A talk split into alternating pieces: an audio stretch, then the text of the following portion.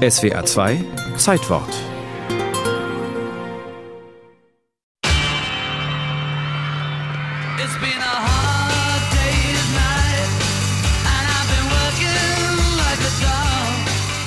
John, Paul, George und Ringo hetzen durch die Straßen von Liverpool. Ihr Ziel ist Marleybone Station, wo sie einen Zug nach London erreichen wollen. In der Hauptstadt ist am übernächsten Tag ein Fernsehauftritt geplant. Sie rennen vor unzähligen enthusiasmierten Teenagern davon, vor allem weiblichen, die sich offenbar nichts sehnlicher wünschen, als ihren Idolen endlich näher zu kommen. Mit dieser Szene beginnt die Komödie A Hard Day's Night von Regisseur Richard Lester. In deutschen Kinos hat der in Schwarz-Weiß gedrehte Film am 23. Juli 1964 Premiere. Die Beatles stehen zum ersten Mal für einen Spielfilm vor der Kamera und spielen sich selbst. A Hard Day's Night beschreibt einen Tag im Leben der Fab Four, auf die in diesen Tagen die ganze junge Welt verrückt zu sein scheint. Die britische Presse hatte bereits im Herbst 1963 einen Namen für das Phänomen gefunden. Von Beatlemania war die Rede, also von einer an Wahnsinn grenzenden Leidenschaft für die vier Jungs aus Liverpool.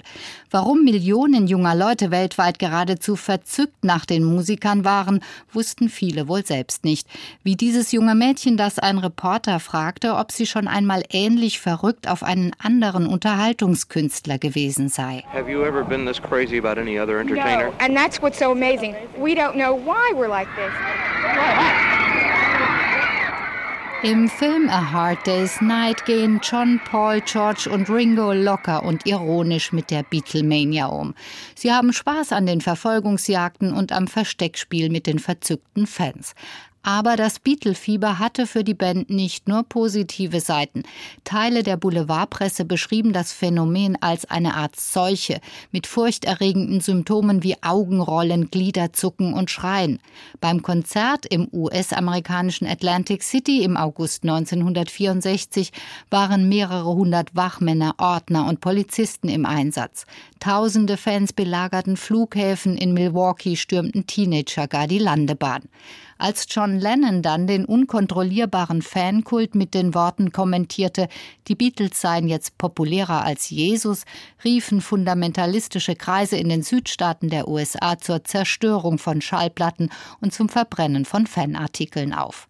Aber die vier Pilzköpfe blieben mit ihrer unbeschwerten, frechen und spielerischen Art weiterhin Vorbilder für Millionen junger Menschen. Und auf die Frage, wie lange die Beatlemania dauern würde, antwortete John Lennon, solange ihr weiterkommt. How long do you think Beatlemania will last? As long as you all keep coming.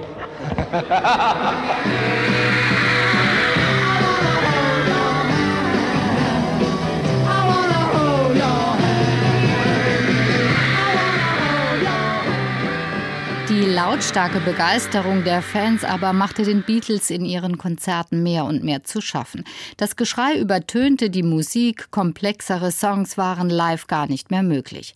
Als am 23. Juli 1964 A Hard Day's Night in Deutschland unter dem Titel Yeah, Yeah, Yeah in die Kinos kam, war das Phänomen aber noch als leichte Komödie abzuhandeln. Sie wurde zum Kassenschlager und der Titelsong kletterte in Deutschland auf Platz 2 der Charts. In Großbritannien wurde er ein Nummer 1 Hit.